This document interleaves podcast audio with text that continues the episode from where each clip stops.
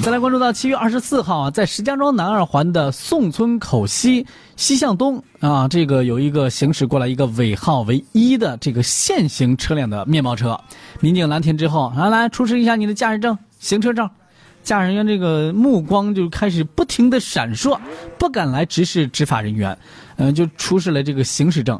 看到这个行为异常呢，也是引发了民警的注意。来来来，你这个驾驶证出示一下。哎，结果一查。这驾驶员根本就没有取得机动车驾驶证，在他身后呢，还发现了一本伪伪造的 A 二的驾驶证。这没有驾驶证，怎么还有个 A 二的驾驶证？后来我就我就因为入职工作需要，我就让我朋友那个在网上给我花一百块钱买的，网上办的。最后，这名驾驶员因为。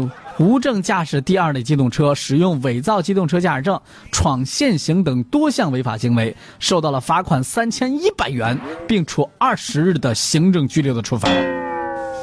你说你干嘛？多花这一百块钱，这不又罚款三千一百块钱？你开工资了没有？那工资到手了没有？这工资够你这罚款不？